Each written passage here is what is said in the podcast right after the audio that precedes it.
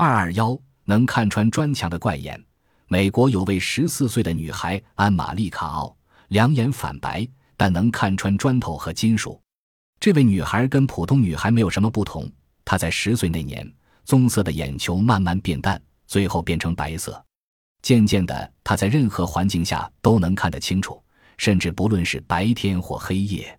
更特别的是，她还能看穿一般实体，如三十多厘米厚的砖墙，他能一眼望穿；其他如铁夹、石头、厚木板、塑料、纸和电话号码簿。逃不过他的这双能透视的白眼，他甚至还能看穿人体，看到心脏的跳动。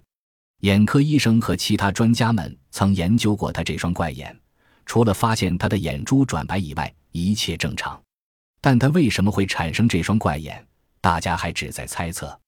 有的认为是他的头部受过震荡，有的却认为是他接触过什么化学药品等等，莫衷一是。我国的无痛人。在我国有两例先天性痛觉缺乏症的患儿被发现。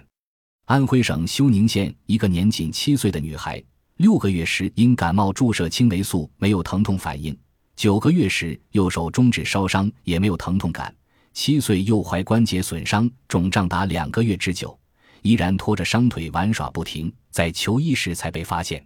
江苏省阜宁县一个五岁男童，身体常常受伤，却从来不哭。